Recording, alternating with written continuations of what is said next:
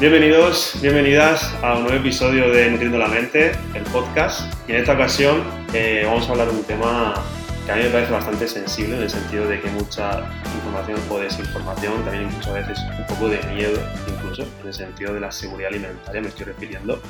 Temas de personas que incluso tienen mensajes conspiranoicos, ¿no? De pensar de que nos meten algo con los alimentos, de que esto no es seguro del todo, de si un alimento u otro me puede afectar a la salud de una forma, si hay incluso intereses políticos, que ahí no nos metemos mucho, pero hay bastante información y, como digo, desinformación.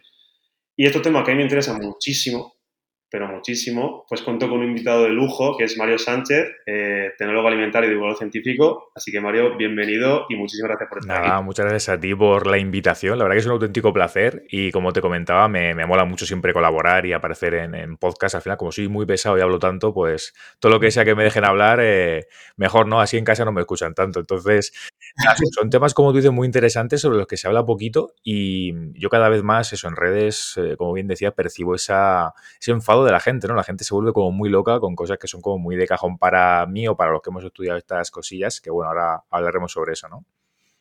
Sí, sí, totalmente. Yo creo que lo veo un tema súper candente. Yo soy nutricionista, pero a mí me pasa mucho, ¿no? Que me preguntan, oye, esto es que, no sé, luego te pregunto un pollo, ¿no? Pero es que la carne o el pollo va hormonado, mm. o es que la carne tal, es que nos meten hormonas por la alimentación, ¿no? O sea, hay tal punto ya de, de información, yo creo, que, que, se desinforma, ¿no? Como pasa, como pasa con muchos temas, con nutrición también.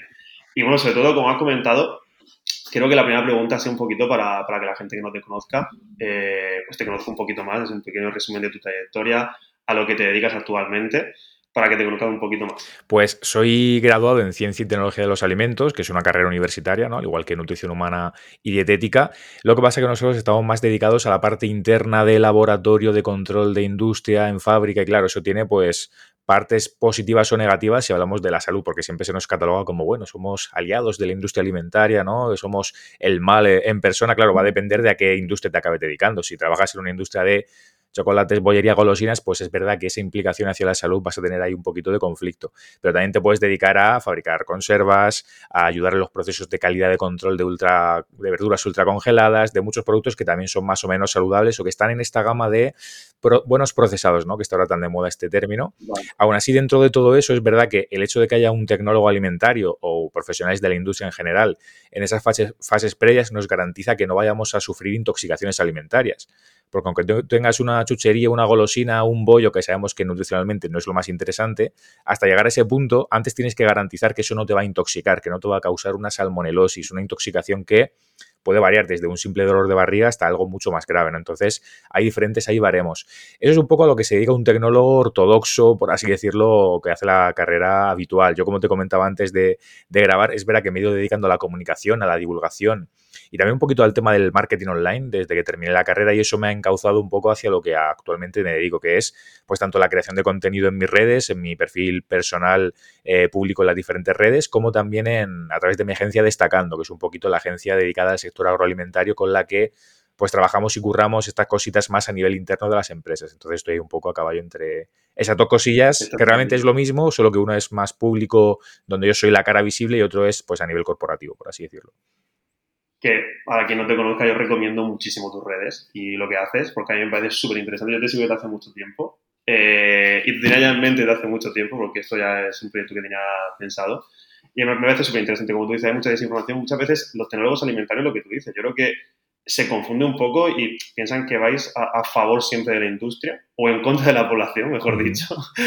y incluso tampoco se conoce muy bien lo que hacéis en este caso o, o, o, o, el, o, el, cómo lo hacéis, ¿no? Y justo has dicho una cosa que me parece súper clave, que, que voy a empezar también por ahí, el tema de, de, los pasos también que hay antes de que un alimento, un producto se comercialice, porque muchas veces se piensa que es algo muy sencillo o que, o que cualquier persona puede comercializar un alimento o un producto, y tiene que pasar unos baremos antes bastante importantes, ¿no? Si puedes explicar un poquito resumidamente, pero a nivel de seguridad, es decir, claro. ¿qué, qué, qué filtros pasa? Incluso cuando ya pasan los filtros, yo la información también que tengo por, por la carrera, que, ok, pasan los filtros, pero aún así hay como un límite, ¿no? A nivel, por ejemplo, tos toxicología o de microorganismos, de, oye, pues si, no lo ahora me confirmas tú, ¿eh? Pero, por ejemplo, si, lo voy a inventar, para que la gente lo entienda, si tienes una colonia de tal microorganismo y eso ya te provoca una, una patología o un daño, pues el límite igual está en que tiene que haber como máximo 0,01 colonias, ¿no? por así decirlo. ¿Esto es cierto? sí, más o menos va por ahí. Hay tanto límites microbiológicos como de toxinas y demás que si tú durante la producción, durante el procesado del alimento en la industria, eh, detectas en los análisis que eso ha, superado la legislación, directamente no puedes sacar el producto a la venta. O sea, hay diferentes como puntos de control y están los estándares legales que están súper controlados y súper estrictos. Lo que pasa es que esto, claro, es algo muy rollo, eh, coñazo, hablando mal y pronto, ¿no? Que sabe la gente que trabaja en la industria y que la población a veces, o, casi siempre, no llega esa información, pero hay tanto estándares de calidad o límites que marca la legislación, que esos son los mínimos, que por suerte en Europa y dentro de Europa en España tenemos una situación muy privilegiada donde son de lo más estricto que hay, por eso se dice que la seguridad alimentaria que aquí tenemos es de las mejores del mundo. Luego en Estados Unidos hay otros criterios, en Japón hay otros, en Asia también a veces, según el país, pues tienen más manga ancha, según el tipo de, de, componente, con aditivos funciona de una manera, alimentos ecológicos, pesticidas, es todo un sinfín de opciones, porque al final cada industria eh, no tiene nada que ver una industria cárnica con una de verduras, de vegetales, con una de cuarta gama, que son estas verduras o bolsas que encontramos de lechuga en el supermercado y todo eso. Son como muy diferentes, ¿no? Entonces, dentro de eso, si tú ya encima trabajas con clientes de fuera de la Unión Europea, de Japón y demás, ya te vuelves locos. A los compañeros que yo tengo trabajando en departamentos de calidad tienen que estar lidiando constantemente con cada legislación de cada país, porque si tú vendes en ese país, tienes que hacer caso a esa legislación y si tú importas materias primas de fuera, tienen que cumplir con los estándares que aquí tenemos. Entonces, muchas veces se rechazan materias primas que vienen de países como Pakistán, Indonesia, por ejemplo, en el caso de las especias, que allí tienen más tóxicos o límites bueno, directamente a lo mejor ni los tienen y cuando importan aquí dices que yo no puedo comprarle a este tío de Bangladesh porque claro, el, la, canela, saber lo que lleva y cosas así. Entonces, claro, eso pasa un montón. Y está, por un lado, los estándares o los límites legales que son obligatorios por legislación, que ahí no hay tutía, es decir, no puedes pasarte. Dentro de eso, la microbiología es de lo más importante porque patógenos como listeria, eh, listeria monocitógenes, salmonela, suelen ser los que más se miran porque si pasas de cierto límite, el producto no puede salir a la venta. Luego, dentro de eso, por ejemplo, los supermercados añaden una capa extra de protección. Para tú vender un producto en un supermercado, tienes que pasar no solo los filtros legales, no solo los que la propia empresa, empresa se impone, porque a lo mejor si el límite que tú decías de colonias es uno, eh, la empresa dice, oye, aunque sea uno, yo quiero esforzarme más y lo pongo en 0,5. O sea, lo pongo todavía más estricto. Pero es que luego el supermercado dice, no, tiene que ser 0,1, ¿vale? Por ejemplo, o sea... Eh, o sea, el supermercado dice, por ejemplo, Mercadona te puede decir a la empresa, yo quiero que máximo. Sí, sí, de hecho, Mercadona es no solo a nivel de esos criterios, sino de otras muchas cuestiones, de costes y demás, es de los supermercados que más aprieta, por así decirlo, eh, a, los proveedores en ese sentido y que más les exige. Y eso es positivo para algunas cosas, para otras, pues ya sabemos que hay problemas, pero eh, en cuanto a precios y demás, eso es otro tema ya económico. Pero a nivel de criterios, de exigencias y todo esto, es de los supermercados, no solo Mercadona, Carrefour, al campo. Eh, por eso al final, cuando nosotros compramos un producto en un supermercado, lleva tantas capas de protección que podemos permitirnos el lujo, por así decirlo, que no es un lujo, ¿no? Que es algo que la nutrición es muy importante, pero en otros países ni siquiera se contempla eso. En otros países tercermundistas con pésimas condiciones donde no hay ni seguridad alimentaria, el problema no es si la, el, chocolate tal te engorda, porque a lo mejor ese producto ni está, ¿no? Lo que te preocupa ahí es, oye, si me como esto me muero. Y claro, eso es así. Entonces, esa barrera desde hace muchos años aquí la tenemos más que superada. Tenemos un estado de bienestar en cuanto a seguridad alimentaria muy grande y podemos permitirnos el mirar más allá, que está muy bien, obviamente. Yo estoy también en ese barco, decir, oye, vamos a ver qué materias primas son más saludables, cómo podemos, en ese contexto de abundancia extremo donde no vamos a pasar hambre, pues mejorarlo todo, ¿no? Entonces, ese es un poco el, tema. Eso, eso que has dicho es verdad, porque yo creo que al final el, yo creo que el, el mundo a nivel de ciencia de los alimentos, nutrición, avanza tan rápido Fíjate, una, una de las mayores evoluciones de, a nivel alimentación, me refiero, en, mi campo, fue el tema de la disponibilidad de alimentos, es decir, que, que no tengamos, voy a hablar un poco de esto mismo, pero no tengamos que ir a cazarlo, a buscarlo, sino que a cualquier día, a cualquier momento, en cualquier temporada, eh, tú vas al supermercado y encuentras cualquier alimento. O sea, al final es, es, un logro a nivel de, de la sociedad tener esa, esa, disponibilidad. Pero también es cierto que luego sí que es verdad que justo lo que has dicho, yo creo que igual en, en, en España, por ejemplo, eh, tenemos unos marcos, oye, pues unos filtros bastante grandes, como comentaba el supermercado. Claro, eso me hace la pregunta que igual a veces nos pasamos incluso un poco de, confianza, porque muchas veces el tema de, la, de las fechas de caducidad, eh, algunas personas, o bueno, yo creo que en cualquier casa, eh, te dicen, no, no, pero es que eso, la fecha de caducidad es, un poco mentira. yo escucho incluso, no, eso lo hacen para que, para que tengas que comprar más rápido la siguiente, o el típico yogur que lleva cinco días caducado y dice, bueno, si no huele mal, me lo puedo comer. ¿Hasta qué punto eh, la fecha de caducidad es un valor absoluto o realmente la fecha de caducidad también es como se, pone un filtro para asegurarse de decir, bueno, ponemos que es el día 10 mm. de junio, pero igual la realidad es que caduca el día 1 de julio, no lo sé, ¿eh? o hasta aquí qué, riesgo sepa la persona que, que mucha gente no está viendo y seguro que todo el mundo, yo también, hemos comido cosas que se supone que estaban caducadas hmm.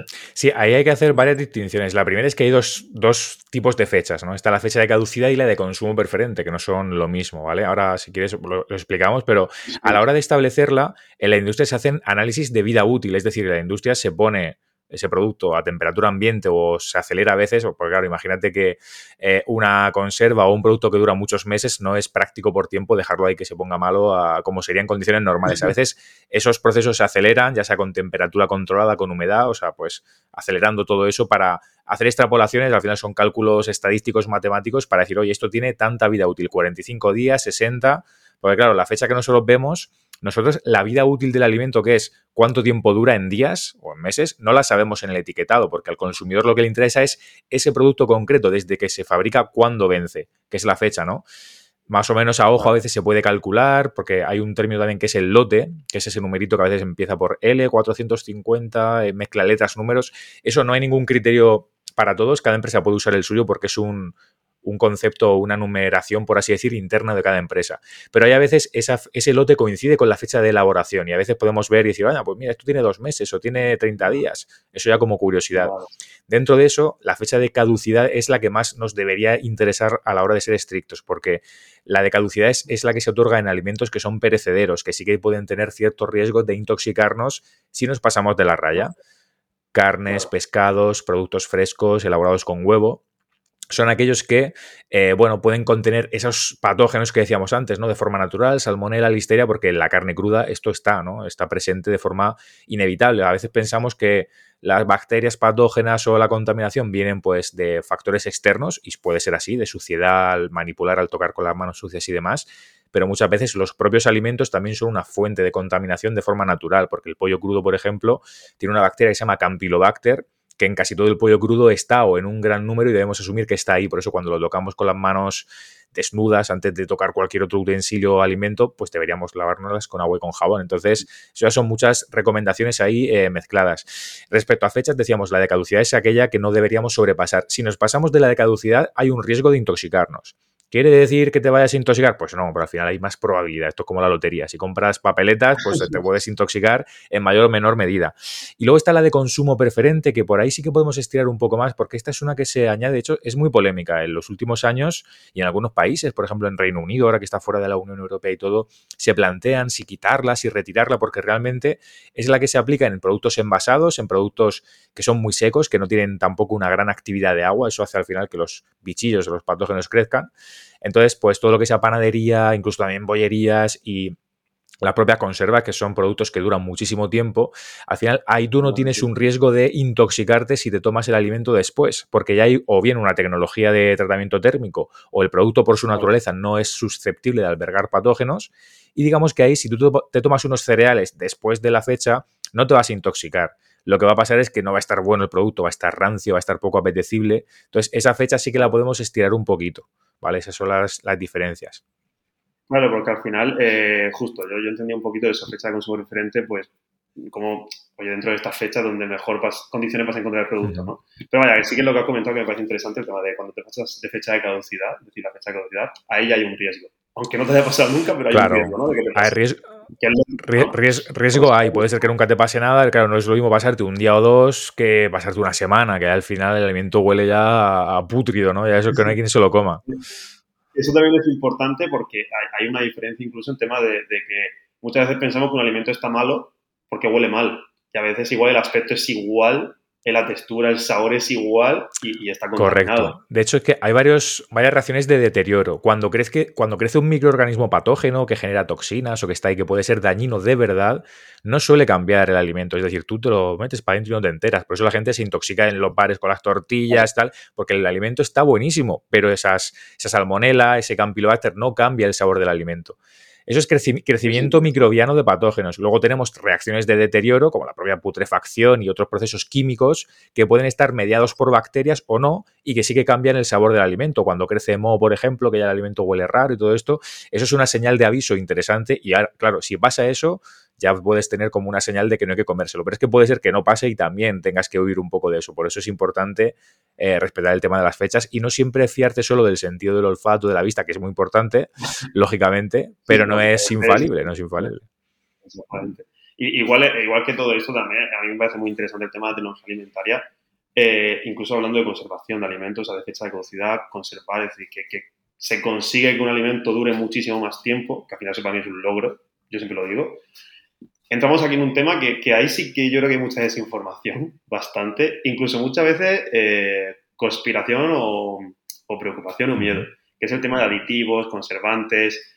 Claro, muchas veces eh, se llega a un punto de tal información que hay a nivel de nutrición, sobre todo, que, se, que se intenta evitar, que yo creo que eso a la industria le llega también información de, oye, evitar cualquier tipo de conservante, cualquier tipo de aditivo, ¿no? En plan, típicas etiquetas de esto se ha hecho sin conservantes, sin aditivos, sin nada, solo producto real ok, vale, eso está genial.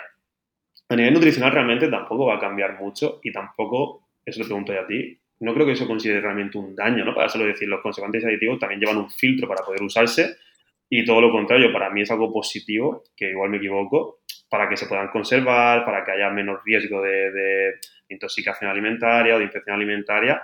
Pero yo creo que también esos mensajes, como a nivel de mediático, llegan a la industria, igual la industria también intenta eliminarlos, hacer productos sin ellos para vender más, ¿no? Claro, al final la industria debo pensar que por mucho que nos quieran vender las empresas, ay, que somos muy eco-friendly, que somos muy tal, la empresa quiere ganar pasta. Una industria, si no gana dinero, no existen productos, se quitan del mercado y eso por delante. Ahora no quita que haya empresas que de verdad, aparte de eso, se preocupan por más cositas, pero el dinero es lo primero, si no, la empresa no funciona. Entonces, teniendo en cuenta eso, la industria hace caso y escucha al mercado. Si ve que los consumidores cada vez estamos más interesados en comer sostenible, en que nos preocupan los aditivos, pues obviamente va a hacer productos sin ellos o que limiten un poco estos ingredientes. Esto también es verdad que la propia industria lo ha fomentado porque a veces encontramos en la misma marca o en la misma gama de productos con y sin aditivos y, se tiran como sus propias le, eh, tiran piedras en su propio tejado. Es en plan, entonces, ¿qué pasa? Que el, que no lleva aditivos es el bueno y el otro sí, eh, es una mierda y es el que tú estás vendiendo también, ¿no?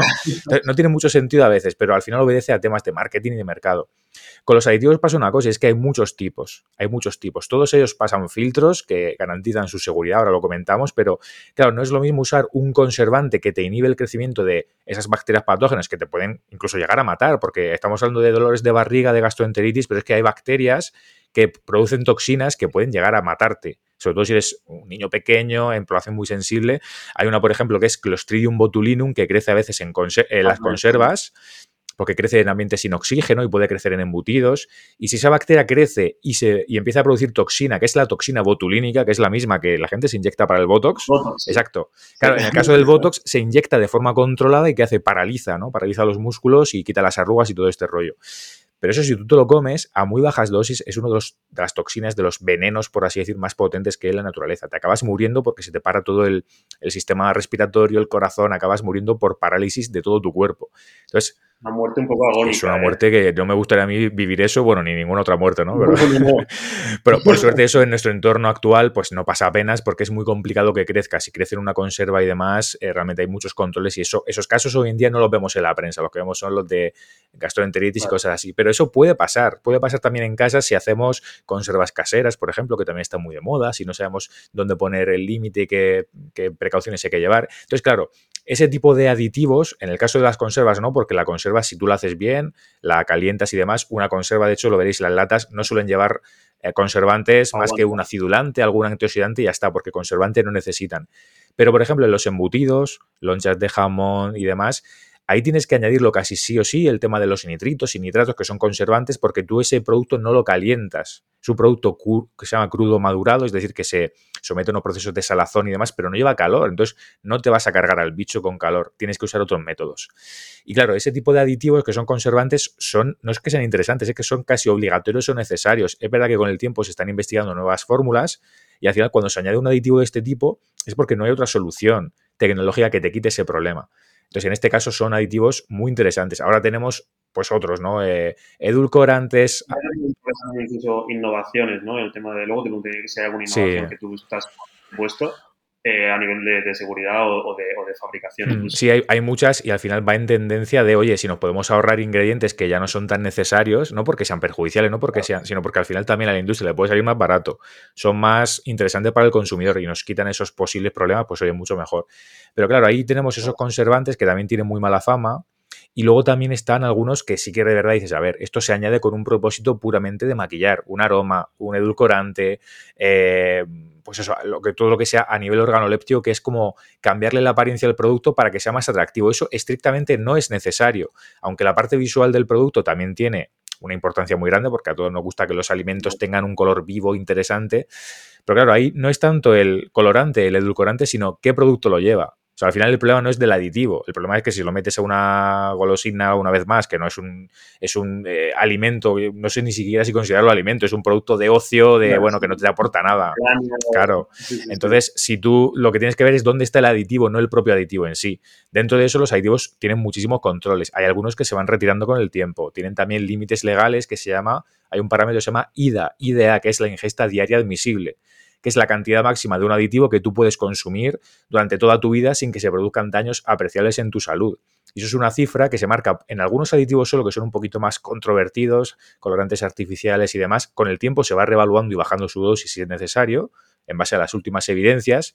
Y eso es una cifra que se, eh, se, pone o se marca en base a estudios científicos que luego a partir de factores de protección en torno a 100. O sea, que si la ciencia te dice, oye, son 1000, pues eso 100 veces menos es lo que realmente se marca por ley para garantizar que no haya ningún tipo de problema. Entonces, hay muchos controles. No quiere decir que sean infalibles, porque ahora pues vamos a ver aditivos en estos años. Hemos visto algunos que se van retirando porque generan dudas. Oye, el por sí por precaución. Y claro, al final lo que tenemos que hacer es trabajar en base a la evidencia que tenemos. No podemos ni alarmarnos ni tampoco decir, oye, no, que no pasa nada, que todos los aditivos son súper seguros. A ver, están controlados, pero con el tiempo pues se irán cambiando cosas, como debe ser. Se irán sabiendo, pero, pero sí que verdad que a día de hoy, eh, si a ti te preguntasen, oye, mejor con o sin conservantes o ciertos aditivos, eh, de forma general es muy difícil, porque como tú dices, hay muchísimos tipos pero sí que hay un mensaje de seguridad o de tranquilidad, ¿no? Es decir, tampoco te preocupes si lleva conservantes o tal, porque igual en muchísimos casos es estrictamente necesario. Igual a otros no, como tú dices, porque es más cambiar la apariencia, porque, oye, pues también está ahí dentro del marketing y todo, pero que realmente, oye, a día de hoy es lo que te permite poder consumir alimentos todo el año, da igual la época o mes en el que estemos, ¿no? Que también es muy importante.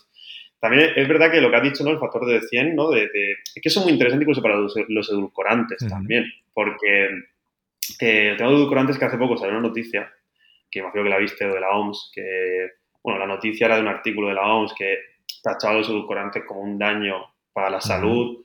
Eh, sobre todo las noticias a, nivel de periódicos, revistas, era lo, más, lo que más alarmaba, ¿no? De, que ya, ya has dicho una cosa que lo has dicho tú tal cual, y es que es muy importante, yo siempre cuando salió lo dije, dije, a ver, eh, hay que tener en cuenta también dónde están esos edulcorantes, porque claro, si tú te estás tomando un edulcorante en el café por la mañana, la cantidad que estás usando es irrisoria, me refiero para que te provoque un daño realmente.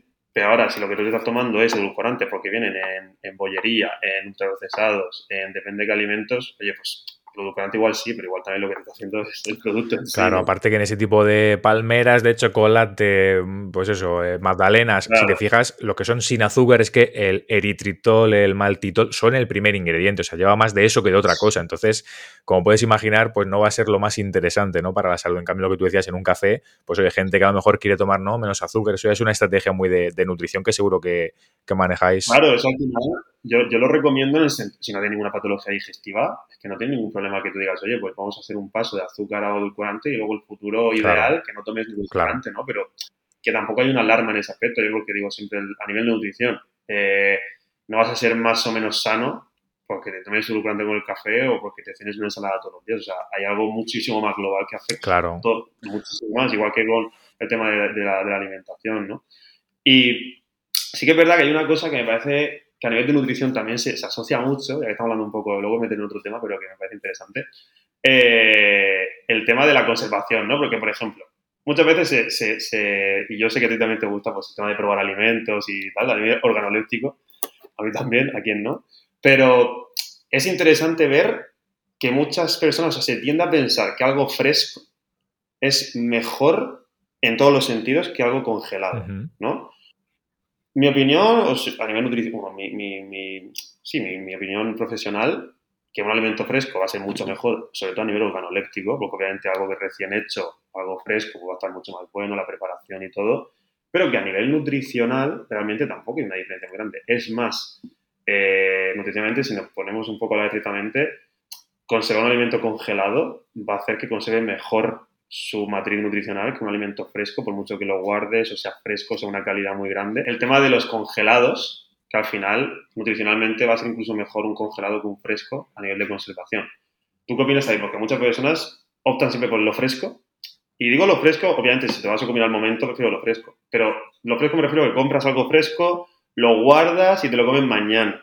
Está súper fresco, pero está en el frigo, mañana me lo como. Esto para mañana a nivel de, conservación, incluso de, para, que la gente también lo entienda, cómo se conserva, cuál es la mejor forma de conservar un alimento que tú has comprado, que ya esté congelado o que lo refrigeres. Claro, ahí también hay muchos peros, porque realmente no es lo mismo comprar un congelado que ya viene ultra congelado, que esto aquí, el término también a veces nos hace, eh, nos hace liarnos un poco, claro, porque el ultra procesado que está ahora tan de moda no es lo mismo que un ultra congelado. Unas verduras, unos vegetales que se ultra congelan en la industria son perfectamente saludables, incluso lo que decíamos, pueden ser que tenga, incluso no es que tenga los mismos nutrientes, un mejor contenido nutricional o un mejor estado de maduración, porque estos vegetales lo que se hace es que se recolectan y se cortan y en cuando se, se hace ese proceso se congelan a temperaturas muy bajas menores de 18 o 20 grados durante unos pocos segundos. Entonces, ese proceso hace que el alimento se mantenga pues, en perfectas condiciones mucho tiempo y que cuando lo compramos y lo traemos a casa aguante muy bien.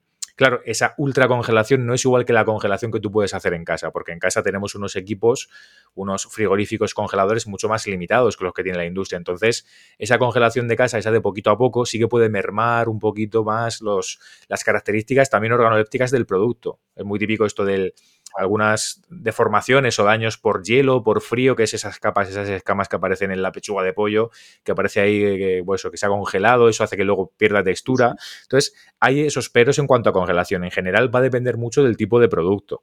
Eh, no es lo mismo un pescado, una carne, que un propio vegetal, que incluso los vegetales, yo soy muy fan de esos ultra congelados vegetales. Hay que mirar, por supuesto, que no tengan aceites raros, azúcar y cosas así, pero que son vegetales como los que tú cortarías en tu casa y troceas y en el momento los tienes listos y que incluso a veces no hay que ni descongelarlos porque como están ya en pequeñas porciones, a la sartén directamente y a funcionar. Yo lo veo una ayuda hmm. increíble, ¿eh? yo, lo veo un avance. El tema de los ultracongelados, de verduras sobre todo, me parece bestial. Hmm. Es uno de esas, junto a las conservas y demás, grandes aliados y grandes logros ¿no? de la industria alimentaria, de la tecnología de alimentos, que oye, ya no son solo porquerías a veces que comemos con mala calidad nutricional, aquí estamos aunando la magia de esa tecnología que es muy interesante y aparte que el producto sea nutricionalmente muy top, ¿no? Entonces ahí yo creo que es uno de los mejores recursos. Y al final va a depender qué es mejor, fresco o congelado. Hombre, por tema organoléptico siempre un alimento fresco, un pescado recién comprado en la pescadería y demás, el sabor que tiene eso no, no, tiene punto de comparación. Pero es verdad que a veces tenemos que poner en la balanza no solo el sabor, sino los riesgos microbianos y demás. Si tú quieres hacer un sushi, por ejemplo, y quieres tomar el pescado crudo, que se recomienda congelarlo previamente por todo el tema de anisakis y todo esto, pues oye, yo ahí te recomendaría directamente que lo compres ultra congelado porque te vas a ahorrar el congelarlo en tu casa, el tener que esperarte cuatro o cinco días, que es lo que se recomienda. O sea, es un poco la balanza, entonces depende mucho del tipo de producto. Eso que has dicho me parece muy interesante porque ahora el tema, bueno, ahora lleva ya años, ¿no? Pero el tema del sushi o, comer pescado crudo, lo que has dicho me parece muy interesante, es decir, no comprarte un pescado mejor fresco, un salmón, tratarlo en tu casa, congelarlo, esperarte unos días y igual te renta más lo que te has dicho. Y encima es mucho más seguro. Claro, ahí pues habrá gente que te diga, no, es que yo no lo congelo, que no pasa nada. Bueno, si quieres seguir vivo, yo te recomiendo que. no, no, hace falta tampoco es un pegato esa, esa broma a modo de exageración, pero bueno, y a veces no es exageración por desgracia, porque si es una persona sensible que tiene esos problemas, ancianos, niños e inmunodeprimidos, es que te puedes llevar a quien por delante y no es ninguna broma. Eh, entonces, Depende mucho de eso, de a quién va dirigido y del público, bueno, de la persona que también vivas, con la que vivas en casa y para la quien cocines, ¿no? En ese caso. Porque Mario, a nivel de, técnicas, que antes te he preguntado un poco por innovación, que te iba a preguntar ahora, pero ahora mismo yo te pregunto las, las que yo sé, o, que creo que sé, pero a nivel de conservación de alimentos, ¿cuál es la mejor técnica? No, no digo en casa, ¿eh? digo de lo que nosotros compramos, es decir, que este, este, este alimento, este producto ha sido tratado de esta forma. ¿Cuál es la forma por así decirlo, la mejor en general, porque yo me acuerdo cuando yo estudié la carrera que de nutrición, que teníamos una parte de tecnología alimentaria, una asignatura, recuerdo en ese momento, esto fue hace ya seis años así, pero bueno, tampoco mucho, eh, recuerdo que había una técnica, creo que era por radiación, si no me Mm. equivoco. Radiación, eh, ¿es radiación? Sí, ¿no? Sí, ahí, eso es lo que pasa que en la Unión Europea apenas se utiliza porque tenemos mucho miedo a pues, todo todas estas Justo. cosas. Eso, eso te iba a comentar. Yo recuerdo que mi profesora, que era tecnóloga alimentaria, di- dijo, esta técnica realmente es la mejor o la más limpia, entre comillas, no sé si será verdad, pero dijo eso, dijo, eh, creo que me dijo que en Francia se quería empezar a hacer en ese momento o en algún país, pero que había tanto miedo, porque claro, una persona dice, "Hostia, este alimento ha sido tratado con radiación, ya, ya piensas en, en que te va a salir un brazo, Sí, yo creo, ¿no? en O sea, hay una- cáncer y cosas chungas, claro. Justo. Pero no sé si esa es la mejor técnica que hay o si hay alguna innovación ahora que digas tú, pues mira, dentro de unos años parece ser que esto va a ser lo que se haga o lo, o lo, o lo prime, ¿no? Mm, El, prime de, sí. de la seguridad. Claro, ahí depende como todo. Esta en concreto que llamas, el nombre técnico es irradiación, que es básicamente usar radiaciones muy suavecitas, de muy, eh, muy poca energía, o sea que no te van a causar ningún daño en alimentos. Pero si no recuerdo mal, estas vienen muy bien para todo el tema de alimentos en polvo, especias, eh, pimentón. De hecho, creo que son de los pocos alimentos, ahora haciendo memoria, en la Unión Europea que lo tienen permitido. Y siempre, si se utiliza, debe aparecer en la etiqueta como alimento irradiado y demás. Entonces, como comprenderás, no lo usa ni Dios. Porque la gente, si ya te obligan a poner eso, dirá, uy, la gente, pues lo que tú dices, me va a salir cáncer, me voy a morir, ¿qué va a pasar aquí? Eh, la Unión Europea somos muy, mm, eh, para, para bien, tenemos una gran seguridad alimentaria, pero en algunos avances de este tipo, que pueden ser un poquito más controvertidos, hay mucho miedo.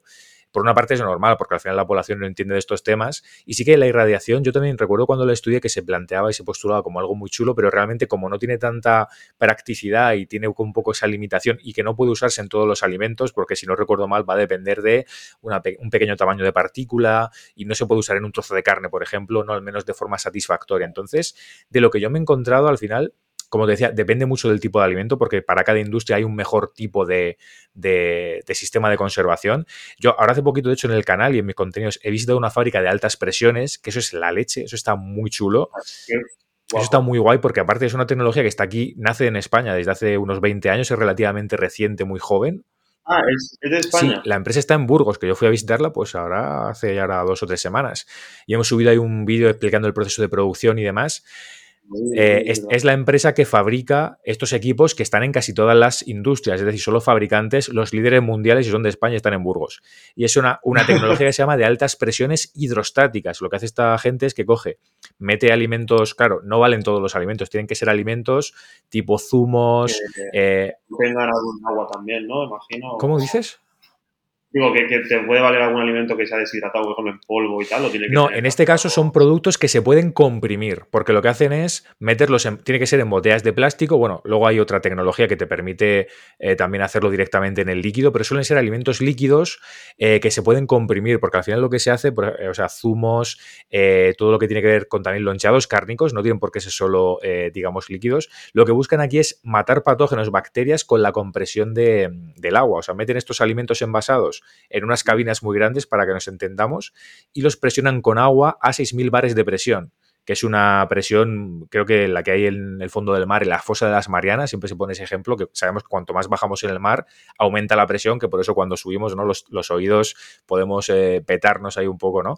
Esto estamos hablando de cantidades de presión súper locas, súper altas, y claro, es tan alta la presión, se comprime tanto que equivale a un tratamiento térmico. Es como si calentaras el alimento a nivel de que te cargas y matas esas bacterias patógenas. Entonces, eso está súper chulo porque en productos sensibles como el guacamole, que también no lo he mencionado antes, guacamole, zumos, que por sus propias características, si tú los calientas, te los cargas. En el caso de los zumos, Claro. por ejemplo, la vitamina C, pues es muy termosensible y la perderíamos. Y en el caso del guacamole, se oxida enseguida, se pone negro, se pone feísimo. Esa tecnología a mí me flipa porque yo recuerdo estudiar en la carrera y cuando yo empecé Sí. estaba como muy en auge y demás. Y es una de las más de, de las grandes desconocidas y que realmente ahora en productos más saludables, quizá los zumos, bueno, sabemos que tiene esa polémica, ¿no? Del azúcar líquido y demás, pero en guacamole, en ¿qué más productos? Todo lo que son estos, estas cremas vegetales. En hummus, por ejemplo. En hummus creo que también, pero en ese caso concreto yo no vi la aplicación en hummus, no, no, lo- no me lo enseñaron, pero también, por ejemplo, Y- lo, em, ¿Y leche? dime. ¿La leche, por ejemplo? Leche también se puede, lo que pasa que la leche, bueno, buena pregunta, no lo tengo claro si se puede. La leche se sigue calentando porque es verdad que tradicionalmente la pasteurización nace de ahí. De hecho, leche no recuerdo que me pusieran de ejemplo, lo tenía que preguntar, pero yo entiendo que sí, porque lácteos tipo quesos crema se hace, o sea que leche como poder se puede. Ah, eh, y también tiene una parte, bueno, esta gente tiene productos de Mercadona y un montón de sitios, también para mm, conservar al vacío está muy bien, porque los, ahora en Mercadona que tienen las patitas estas de pulpo y demás, eso lo hacen con esa tecnología, lo comprimen, lo presionan y aguanta durante mucho tiempo. Entonces, a mí personalmente es una de las tecnologías que más me mola porque te quita toda la parte de el tema de los daños por el calor, por así decirlo. Y luego pensarás, bueno, alguna pega tiene que tener. La única pega es que es un poco cara, simplemente. Cada, cada equipo de esos te cuesta entre medio millón de euros y cuatro millones de euros. ¿Qué, dices? Ojo con esto. Pero luego, si tú lo aplicas en una empresa real, realmente no es tanto. A lo mejor le subes unos céntimos al producto. No es una locura realmente. Y luego otro tema es el reciclaje o la reutilización de agua. Claro, pensarás, oye, si usan grandes cantidades de agua, eso tiene que ser a nivel de sostenibilidad regulero. Pues lo cierto es que no, porque ese agua, como no se ensucia ni nada, la vuelven a reciclar y es, ya te digo, es una de las tecnologías que yo más potentes veo y por eso a mí me mola darla a conocer y estamos haciendo cosillas que, que está muy guay. Oye, me, flipa, me flipa. A mí encima de, de, lo poco yo también, lo que vi yo de conservación en la carrera, a mí me flipa el tema de las presiones o lo de cambiar la atmósfera, la atmósfera donde se conserva el alimento, porque es que me parece súper limpio, súper fácil, entre, o sea, fácil, ¿entendés? Pero súper limpio, súper... Un, método de conservación súper bueno al final. De eso yo me acuerdo que, incluso hacíamos una práctica en la carrera que era con, con zanahorias, alguna verdura, pero la zanahoria en trozos eso sí que se hace, ¿no? Pero se, se mete al vacío al final y, eh, de esa forma se conserva de una manera bestial. Pero eso de la presión me parece súper, súper buena, buena idea. Y, joder, si está aquí en España además, pues me parece genial que encima también lo divulgue sobre ello y que espero también que siga creciendo, porque al final, yo creo que al final llegará un punto que, que, claro, lo que se busca al final siempre es mejorar en todo, ¿no? Incluso en la industria, de que algo que te permita vender eh, o, ser más atractivo para el público, supermercado y tal, que también imagino que eso tendrá mucho que ver, ¿no? Porque si tú haces un tratamiento que es más innovador, más limpio, más sostenible, ¿no? Que al final cada, vez las, las, industrias tienen como más, más filtros que pasar, ¿no? Ya no tiene que ser seguro, sino que ya más sostenible, más limpio, más tal.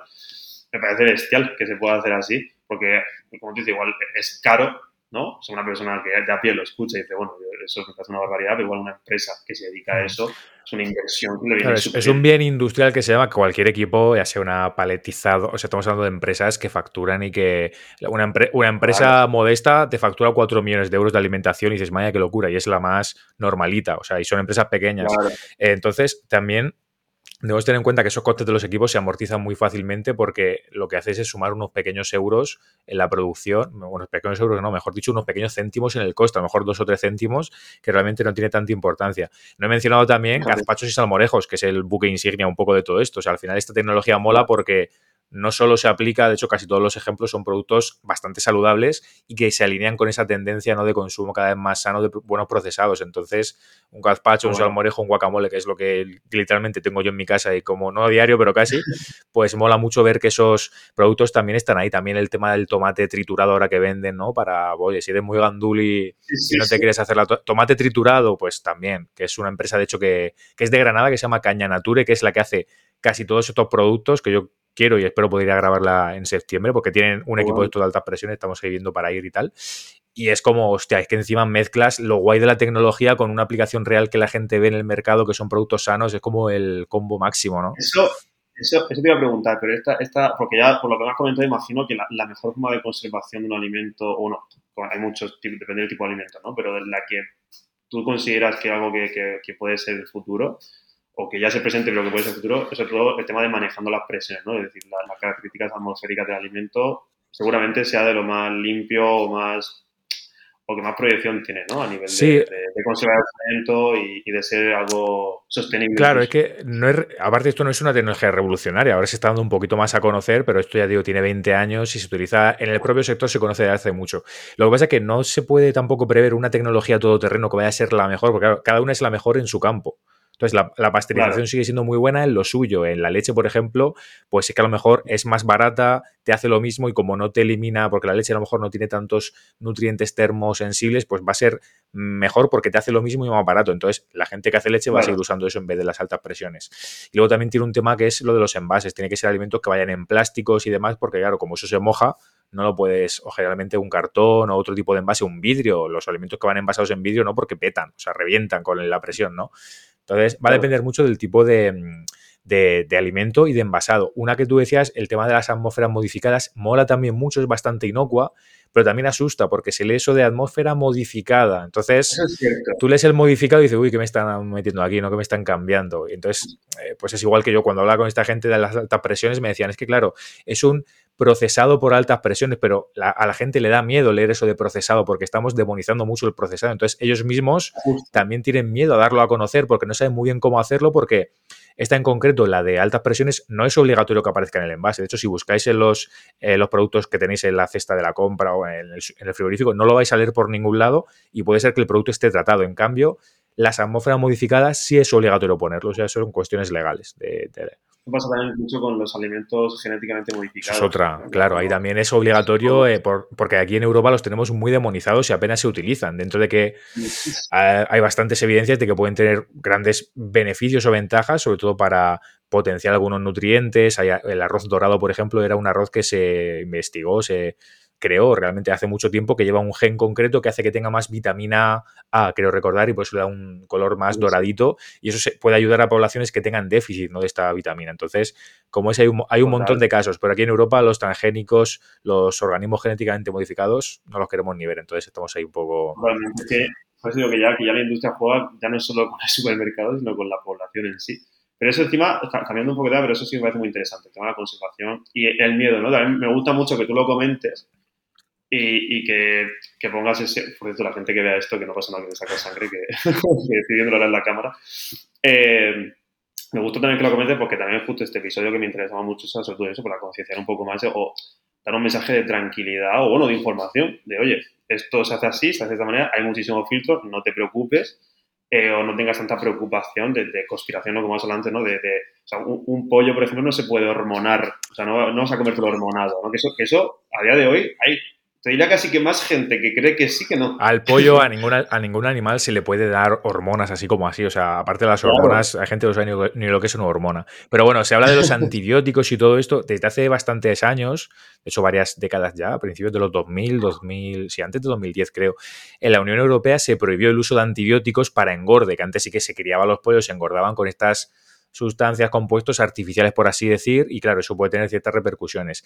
Desde hace mucho está prohibido, o sea, ningún pollo, si a ti te dice, no, este pollo cómpralo porque es súper natural, súper, eh, sin hormonas, sin antibióticos, dice, a ver, señora, ninguno tiene antibióticos, ninguno tiene hormonas, entonces estás, vendiendo humo, ¿no? Es más, si, si, si un pollo, perdona que te corte, pero si, si un pollo, un animal, yo tengo entendido, ¿no? Que, que si está malo o tiene que darle medicación, lo eliminas del Mm, depende, depende del tipo de. Lo que hay es control. O sea, los antibióticos están prohibidos para engorde, pero sí que están permitidos. O sea, si un animal se pone malo, pues al final le tienes que dar eh, el tratamiento que corresponda durante un tiempo, pero controlado por veterinarios y todo siguiendo unas pautas. Claro, mientras está tratándose, tú esperas que el animal supere esa enfermedad o lo que tenga y ya valoras, dependiendo del daño que sea, si lo metes en producción o no. Pero sí que es verdad que tiene que pasar una etapa por, de cuarentena, ¿no? Por así decir, hasta que Claro, entonces realmente a nivel de antibióticos hay mucho miedo, hay mucho bulo, realmente la alimentación no tiene un peso significativo. El problema que tenemos de antibióticos, de resistencia a antibióticos, es, viene de otras cosas que yo no tengo ni idea, pero bueno, que son medicación, tema de tomar antibióticos sin receta y todo esto que es otro mundo, ¿no? Pero por comerte un trozo de pues pollo no estás generando resistencia a antibióticos. Para, lanzar ese mensaje de decir, oye, los pollos que comemos, la carne, no, no está hormonada, no. vamos a comer hormonas. En absoluto. Aparte de estas cosas, hay que pensar lo que decíamos antes, hay que ser muy realistas. La industria quiere ganar dinero. ¿Cómo va a ganar más dinero la industria? Matando al consumidor, cargándoselo o manteniéndolo durante más tiempo. La industria le interesa que el consumidor esté vivito y coleando y a ser posible lo más estable en el tiempo posible, porque eso va a hacer que siga comprando, gastando ese dinerito y pues eso contribuye un poco al tema. Entonces, la industria no tiene ningún complot, porque no gana nada con ello. A lo mejor si gana, si le dijeran a la industria, te pago no sé cuánto por cada tío que te carres, a lo mejor se lo pensaban, pero no es el caso. O sea, la industria no gana nada mm, perjudicando al consumidor. Eh, siempre, se le ve como esa parte conspirativa, ¿no? Que también me mola también verlo muchas veces porque todo es el cajón de la conspiración y, no pasa como, como todo, claro. Y una pregunta hablando, que para ir terminando, pero sobre todo que voy a tomar un poco desde el principio, el tema que hemos hablado antes de, caducidad, de riesgo, de cosas así. Voy a hacerte tres preguntas en concreto, ¿vale? Que encima una de ellas, o no sé si las dos, creo que las dos las has visto en tu Instagram. La primera es, ¿qué pasa si yo cojo un, un brick de estos de, pan de molde o pan pan y la punta o un trozo tiene moho, que se ve, vaya. Pero yo cojo, quito esa parte de moho y me como el pan.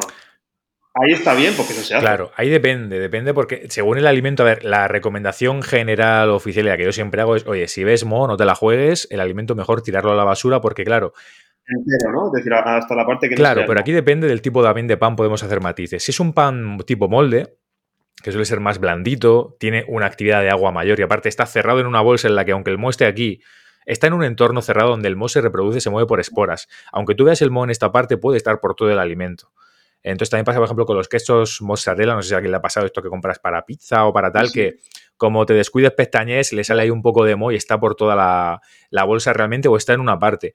En ese caso, como hay una amplia probabilidad de que el moho se haya distribuido, haya llegado a todo el alimento, lo mejor es tirarlo, porque realmente es que incluso por sabor vas a ver que el alimento no sabe igual, el alimento ya ha perdido cualidades y eso es porque el moho está ahí haciendo de las suyas. Al final, los mohos son un tipo de hongo microscópico que realmente no vemos a simple vista, pero sí que vemos su manifestación externa o el daño que ya están haciendo. O sea, cuando tú ves esa parte final o esa manifestación, como decíamos, ese florecimiento, esos colorcillos, es la parte del mo que te está queriendo enseñar, por así decir. Realmente hay grandes probabilidades de que esté, claro, de que esté por todo el alimento distribuido y tú no te enteras. La recomendación general, sobre todo, también si son frutas, verduras que tienen un gran contenido en agua, lo más probable es que el mo esté por todos lados.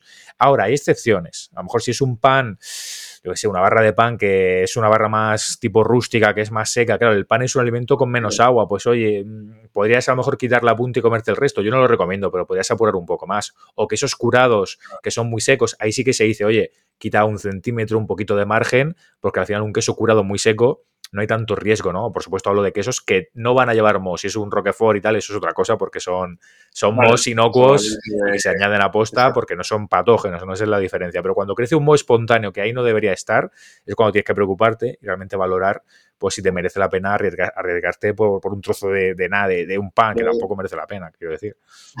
se, hace bastante, yo en mi casa lo he visto muchas veces, bueno, pues cortar el trozo que tiene muy... Todo, todos lo hemos hecho, pero realmente es eso. Sin problema.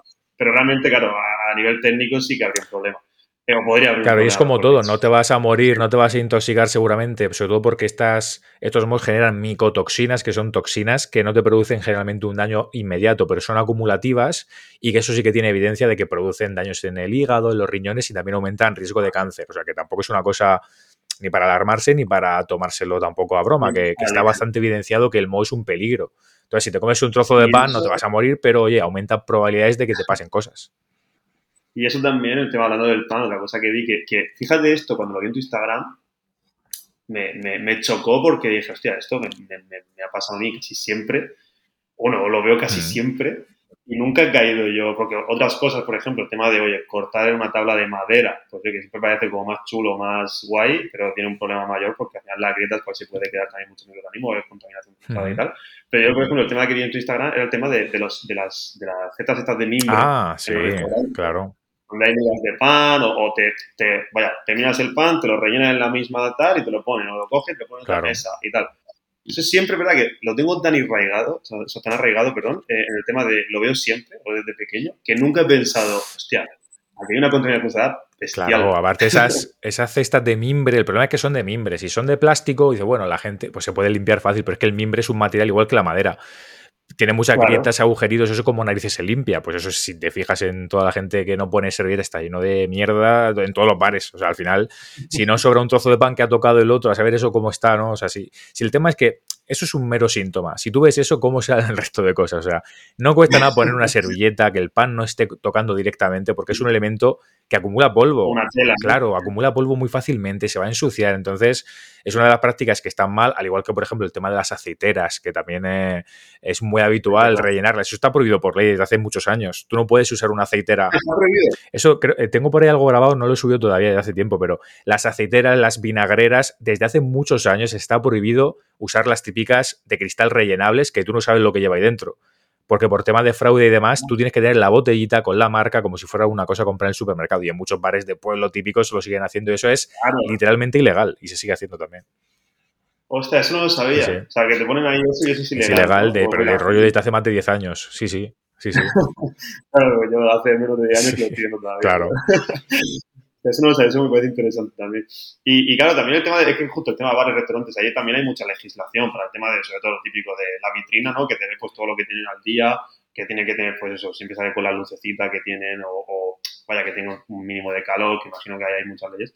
Pero eso encima pasa, y esto también es la penúltima pregunta que te voy a hacer para acabar, pero es que esto encima, cuando salió la noticia, tú la comentaste, yo me enteré porque yo ese restaurante he ido varias veces siempre que he ido a Madrid porque me flipa, y esto ya no solo hablo del restaurante, no, no quiero hablar del restaurante en sí, ¿eh? sino hablar de, de, lo que, del, del, del, mensaje, que es lo, de la, lo que pasó con Casadani, que es un restaurante de Madrid que, que no lo hago, pues son muy famosos por la tortilla de patatas que hacen, eh, que hubo un caso de salmonela, si no me equivoco.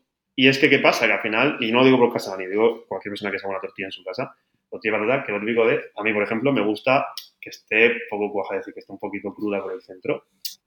Claro, aquí también hay un riesgo muy alto, eh, sobre todo en un restaurante que hace muchísimas. Claro, eh, yo cuando vi la noticia pensé, o sea, pobrecillos, qué pena porque le ha pasado esto.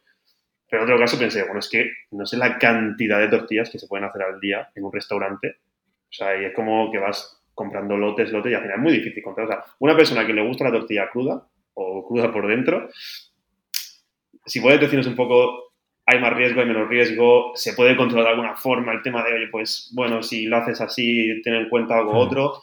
Porque es verdad que es un tema que ya digo que muchísimas personas comen tortilla que el centro esté crudo y cuanto más crudo mejor. Sí, que si casi es una bañera, una piscina, mejor, ¿no? Que no haya ni, ni, un, sí, no, ni un, mínimo sí, de cocción.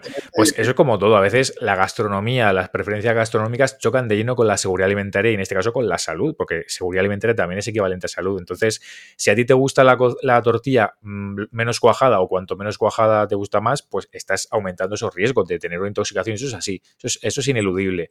Dentro de eso hay muchos matices, porque si tú utilizas en restauración una cosa que se llama huevina, que es el huevo líquido pasteurizado, que es un huevo líquido, que viene líquido todavía en la industria alimentaria, pero claro, ¿qué se hace? Se calienta en condiciones más controladas, entonces se garantiza su inocuidad, se destruye esa salmonela para que nos entendamos, pero sin que el huevo llegue a cuajar. Entonces, tú con esa huevina te la puedes beber a trago si quieres, que no te vas a intoxicar porque está ya controlada. Térmicamente ya hemos, eh, de alguna forma, eliminado ese patógeno. Pero claro, el problema viene cuando en bares y restaurantes se, sa se saltan sistemáticamente la legislación y cocinan. cocinan en un restaurante, mm. perdona eh, que te corté, pero en un restaurante bar es ilegal también usar huevo. No es ilegal si lo cocinas correctamente. Lo que es ilegal es usar huevos frescos crudos, típico con la cáscara que tú cascas, y si te haces la tortilla como se suele hacer en estos casos o líquida, sí es ilegal, porque la legislación te dice que como mínimo tienes que alcanzar 70 grados centígrados en el centro del producto. Si tú, si tú alcanzas 70, sí o sí por narices, la tortilla se cuaja, ¿vale? Porque la yema y la clara cuajan a diferentes temperaturas, pero siempre por menos de 70, entre los 68, incluso algo menos 58, 60. Pero claro, aquí hay un pero, que la legislación de estos temas fue casualmente justo antes de lo de Casa Dani. Creo que esto fue por febrero o por marzo, ¿puede ser? Sí, fue hace un año, medio, entre medio año y un sí, año, yo creo. Verdad, el año pasado. Pues previamente, rollo dos o tres meses antes, la propia legislación española hizo una actualización que lleva mucho tiempo sin actualizarse, porque hasta ahora era en bares y restaurantes, oye, 70 grados y nos quitamos todo eso. Pero claro, no es estrictamente necesario alcanzar 70. 70 es como para curarte en salud. Hay otra recomendación que es, oye, si alcanzas 63 grados durante, creo que era unos 20 segundos, te lo tenía que revisar, son unos 20 o 30 segundos, es decir, alargas un poquito más el tiempo, pero bajas la temperatura, puede ser que, la, que, el centro de la tortilla no esté del todo cuajado, que esté un poquito así más meloso y demás, y aún así te has cargado el riesgo de salmonela. Claro, eso implica pues hacer malabares, claro. termómetros, que es lo correcto que hay que hacer en bares. Eso casi nadie lo hace, salvo que seas muy pro, ¿no? Pues termómetro, claro. vigila que hayan alcanzado los 63 grados, y luego, claro, hay otro pero, que a veces la gente, yo he visto vídeos en gente en Instagram haciéndolo, que te pone el termómetro, mira, mira cómo alcanza, y dice, a ver, estás Manolo tocando con el termómetro el fondo de la sartén que está calentísimo. Eso no es el centro de la tortilla. Tienes que sacar la tortilla recién cocinada y entonces mide y ver si lo estás haciendo bien o no. Son demasiadas rocambolerías, que yo entiendo que la tortilla, yo también he probado tortillas, mm, esto no lo, no lo confesaré nunca en público, aunque esto, esto, lo va a contar la gente, pero alguna vez, pues lo tibio que vas, te ponen el... Si me la ponen muy, muy líquida, a mí me da asco literalmente porque es algo que tengo que no me mata, pero si está un poquito, bueno, un poco cuajada y tal, puedo hacer el S y es verdad que está muy buena, si buena está, pero Claro, Hay que valorar eh, si, lo mismo, lo que digo siempre. ¿Quieres, quieres seguir, quieres seguir claro, viviendo? Si quieres vivir, pues bueno, valora tú si te quieres comer la tortilla, ¿no? Que en este caso, eh, creo que no hubo muertes, pero a veces se ha muerto gente por comerse un bocadillo de tortilla que llevaba no sé cuánto tiempo. Pasó en los carnavales de Cádiz hace dos o tres años. Que de hecho yo fui una vez con la tele a cubrir un caso de venta ambulante que fue en cuatro, en el programa este en el punto de mira, que nos llevaron ahí a ver lo que, lo que, lo que hacían en la calle y demás. Y es que el año anterior a eso había muerto dos o tres personas por comerse un bocadillo de tortilla todo mal, poco hecho y demás, y encima durante todo el día ahí a temperatura ambiente, claro, crece tanta salmonela, lo pilló alguien que estaba un poco delicado de salud y para adelante y te lo cargas, y es que eso es así. Encima, el tema del huevo muy claro. también el tema de, ensalada rusa, aquí en Murcia, la marinera. Eh, es mm. decir, que al final eh, Murcia, marinera, calor, o sea, al final también yo creo que tiene que haber una, un control muy grande. Bueno, es verdad que en restaurantes, bares que igual producen en masa, pueden, que no lo defiendo ni mucho menos, pero puedo entender también el tema de, oye, mm, pues mira, se me ha pasado, no he estado tanto tiempo mirando, no lo he vigilado mucho, pero hay que tener cuidado. O sea, es decir, que si vemos una tortilla en un bar-restaurante que está súper líquida, oye, tómatela y tal, si quieres, pero también tienes que saber que cuanto más líquido esté, mayor riesgo hay al final. Y es una lotería, al final te puede pasar sí. Y, tener precauciones, si te gusta así poco hecho y demás, y intenta que, comértela nada más cocinarla. claro, porque el combo de ahí de buscarte la intoxicación es que encima ya incluso si la haces en casa, oye, que te gusta poco hecho y tal, pues no la guardes al día siguiente o no te la comas dos o tres días después, por cuanto más tiempo, esa salmonela que casi seguro va a estar ahí va a seguir creciendo hasta unos niveles que ya te provocan la intoxicación.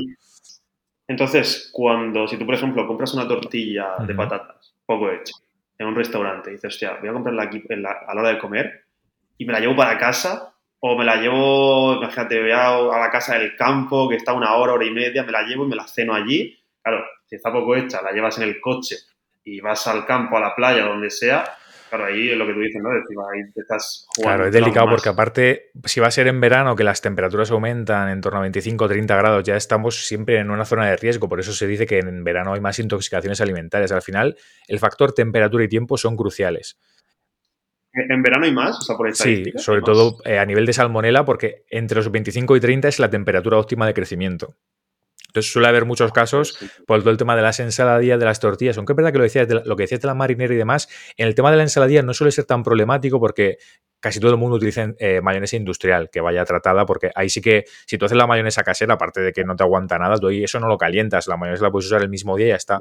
Em, ahí no creo que no hay tanto problema, pero las tortillas sí, porque es una cosa que nos gusta tomar cruda y cocinada y todo esto, ¿no? Entonces al final estamos hablando de rangos de temperatura y de tiempo, esos transportes de irnos a picnic, a la playa y demás, ahí es mejor no priorizar o usar otros alimentos menos arriesgados. O yo os diría, oye, pues en vez de hacer la tortilla en casa, que está buenísima, puedes comprarla una envasada, que es verdad que no es lo mejor del mundo, pero dentro de lo que cabe cada vez hacen mejor, con mejor composición y están bastante bien, bastante apañadas.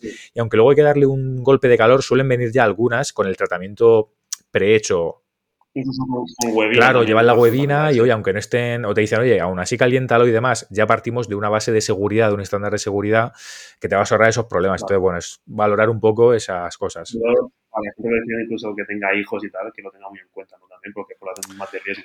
A lo mejor con los amigos dices, bueno, me la juego, pero pues, si tienes hijos claro. pequeños, más importante ancianos los niños sobre todo por el tema del peso, porque estas cosas al final suelen ir los contaminantes, las toxinas, incluso las bacterias, puede ser por dosis peso, entonces como son más pequeñitos, pesan menos, la misma cantidad que a lo mejor tú no te intoxicas, no te pasa nada, a lo mejor a ellos sí que les hace daño. Y en el caso de ancianos, porque tienen al final el sistema inmunitario más debilitado y a la misma cantidad pues puede ser igual, ¿no? Que, le haga un daño. Eso pasa, pasa también con las almendras, ¿no? Cuando te tiene una almendra mala, mm. creo que para, para a ver, que esto no, no quiero hacer una una apología, no quiero promover esto, pero creo que, que, almendras que estén malas, porque si no me eh, llevan... Cianuro. Hmm, un, compuesto que se transforma luego en cianuro, igual que los huesos de melocotones, albaricoques y todo esto, sí. Justo. Creo que, creo que con 15 almendras malas eh, es capaz de... Correcto. Y en adultos es, es más cantidad. Sí, no, no, recuerdo la cantidad exacta porque al final depende de la concentración, pero a mí se me quedó grabado, la verdad, cuando lo escuché en la carrera, no por nada, pero se me quedó mm. grabado, no, lo voy a usar. Sí, bueno, si, algún día un niño te cae mal, pues ya sabes, ¿no? Lo que... Exactamente, si me cae mal o, el padre, claro. para tenerlo en cuenta.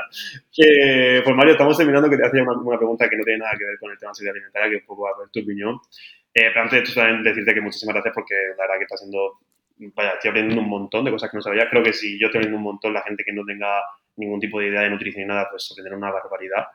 Y sobre todo también agradecerte, aunque no lo he sacado todavía, pero la cercanía y la facilidad con lo que lo explicas. ¿eh? También te digo que, que, no sé si porque estás también acostumbrado, pero lo explicas muy fácil, muy entendible y que no te metes en temas de muy tecnicismo que a mucha gente le pasa y, y, se entiende incluso peor. ¿no? O sea, a veces pasa que por querer explicarlo muy bien se entiende peor incluso, ¿no? Eh, y la pregunta que te iba a hacer, que no tiene nada que ver ya con el tema de salud alimentaria, pues puedes relajarte ya o no. Ya, ya, he superado la Eh, prueba. Eh, es el tema de, como tú estás mucho por temas redes sociales, que yo también, ¿cómo ves tú el tema de, las redes sociales actualmente? Pero sobre todo, ¿a qué me refiero con esto? Sí, con el tema de la sobreinformación o la información que se da, es decir, eh, ¿qué piensas al respecto? Que no es una, no tiene que haber una opinión súper mega crítica, pero me refiero, a mí es algo que me, causa curiosidad, el, antiguo episodio que hice, y siempre lo comento si puedo, si la persona está en redes sociales, porque por ejemplo, a nivel de nutrición veo que de tanta información que hay, hay muchos gurús, hay mucha mala información y hay mucho peligro que, que la gente no es Sí, consciente. ahí yo creo que los nutricionistas lo tenéis bastante chungo desde hace tiempo, ¿no? Es algo que se sabe el tema del intrusismo, de gente que se Sí. flipa los coaches nutricionales, gente que, bueno, se llame como se llame, no tiene ni, ni un, vamos, ni tiene el TSD, el técnico superior, o sea, que no tiene gente que no tiene ningún tipo de formación y se dedica a pautar dietas y a decir auténticos disparates. Es algo que a mí también me cabrea mucho porque al final yo, aunque soy tecnólogo, eh, también tengo un máster, Somos un poco como hermanados, ¿no? Nutriólogo y nutricionista Claro. para mí siempre ha sido un poco mi hermano. Y que al final yo, yo me he criado o he crecido en redes junto a otros muchos compañeros nutricionistas, tiritas nutricionistas que admiro y que son fuentes de inspiración constante. Y claro, eh, yo desde que empecé, sobre todo en Twitter, me juntaba con muchos nutricionistas y era como el tema del intrusismo algo que tenía muy, muy en mente. De hecho, a mí muchos Sí, sí. tecnólogos me preguntan, oye, con la carrera de tecnología de alimentos, ¿puedo pausar dietas? Y me digo, no, por favor, estate quieto, dedícate a lo tuyo, ya tenemos bastante con eh, también nosotros en nuestro gremio intrusismo por todos lados, cada uno a lo suyo.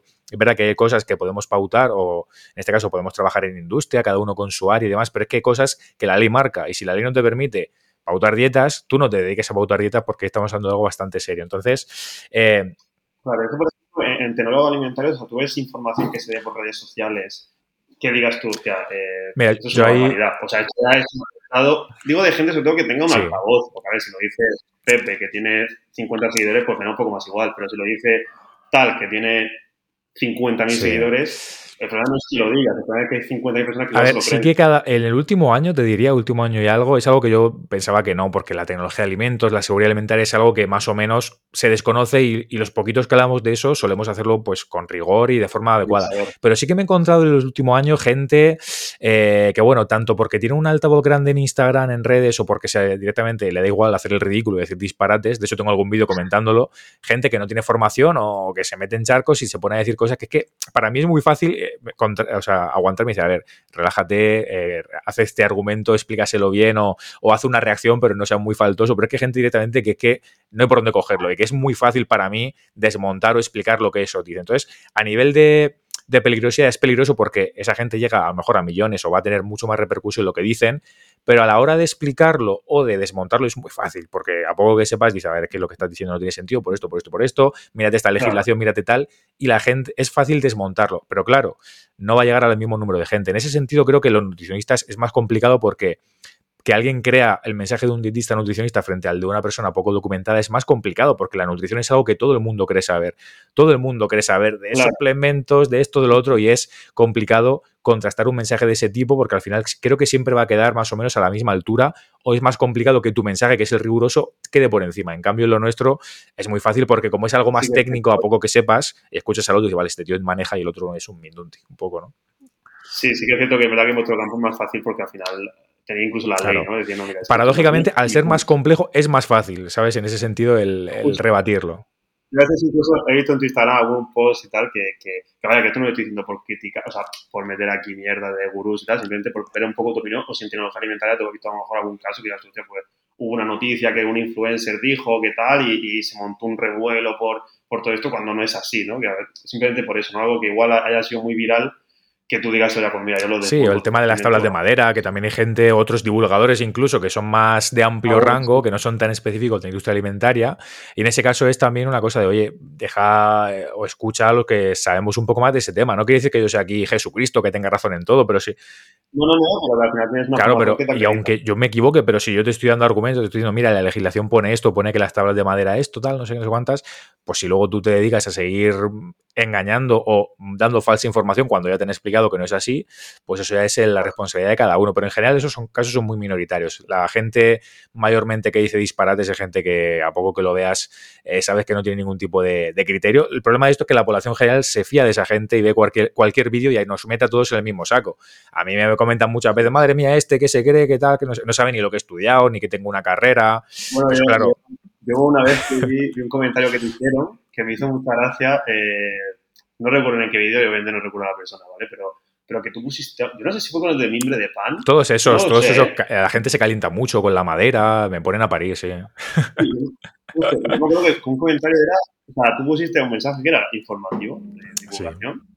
Y yo creo que vi un comentario que te pusieron algo de este que está alineado con, la industria de no sé qué, yo pensando, hostia, pero hay que ser rebuscado. ¿eh? pero eso cuando se vitaliza algo un poquito, incluso ahora en, TikTok, algún vídeo se mueve más de la cuenta o en YouTube, la cantidad de comentarios, es que esos comentarios yo ni, o sea, ni me, o sea, ni me rayo ni me los tomo mal porque es que me río directamente porque hay gente que dice, a ver, es que no, no hay por dónde cogerlo. Hay mucha gente que al final vea una cara en internet, alguien así hablando a cámara, y aunque lo que digas esté fundamentado, si a ti te choca o va en contra de tus creencias o de lo que tú crees, este es un ignorante, este tal, no sé qué, y te mete el mismo saco que cualquiera, porque se piensan que el hecho de grabarte frente a una cámara ya es como que eres eso, el típico este que a mí no, sí, y que al final eres el youtuber o eres el tal, que eso no quiere decir que los youtubers, claro, muchos son de entretenimiento, pero hoy en día hay mucho nicho, mucho campo y hay gente que hace divulgación en redes, eh, hacemos, ¿no? De hace mucho tiempo. Pero bueno, hay gente que al final eso no lo entiende y que también está en su derecho, oye, yo, yo cualquiera somos un perfil público, cuando te grabas en una cámara sabes a lo que te expones y es jugar, jugar con eso y hay comentarios que te molestarán más que otros. Sobre todo a mí me, no me molestan, pero me hacen, pues eso, que le dé vueltas lo que están fundamentados y es de gente que tiene cierto criterio. Entonces digo, oye, vamos a ver qué ha dicho porque puede ser que yo me haya equivocado, quiero mejorar mi mensaje y si esta persona ha pensado esto es que yo me he explicado mal. Pero si te pone un tío de, yo qué sé, de no sé dónde, madre mía, este que tecnólogo alimentario, eso que se lo ha inventado, y dice, a ver, tío, es que solo poniendo en Google cuatro cosas lo sacas. Si no, si no das para eso, yo no te puedo explicar más. Yo no puedo, no puedo perder el tiempo en explicarte esas cosas. O sea, que, que bueno. Pues, pues nada, Mario, ya va a terminar que decirte lo, lo, que te he contado, que muchísimas gracias. Que pienso igual que tú, en eso que me has comentado último. Que lo que te he dicho, gracias por la cercanía, por explicarlo tan fácil, por dar, arrojar muchísima luz en todos estos temas que de verdad hay muchísima más duda de la que parece, incluso miedo, ¿vale? En estos temas. Y nada, el tema de que espero que te vaya también muy bien, que hayas estado cómodo, que lo hayas disfrutado incluso, que hemos estado una orilla, o sea, que ha estado bastante, bastante bien. La gente que lo esté escuchando, que espero que sea mucha gente de aquí a un futuro, eh, que también lo disfrute y aprenda, sobre todo que es lo más importante, y que se pase un buen rato. Y nada, simplemente que el tema del canal de Mario, todas sus redes sociales, yo también lo, lo comentaré o lo pondré ya sea en la descripción del, del podcast o si subo el vídeo a, YouTube o a mis redes, lo pondré, obviamente te mencionaré, para que la gente le eche un vistazo porque de verdad no, no, no, no tiene desperdicio y aprendes un montón.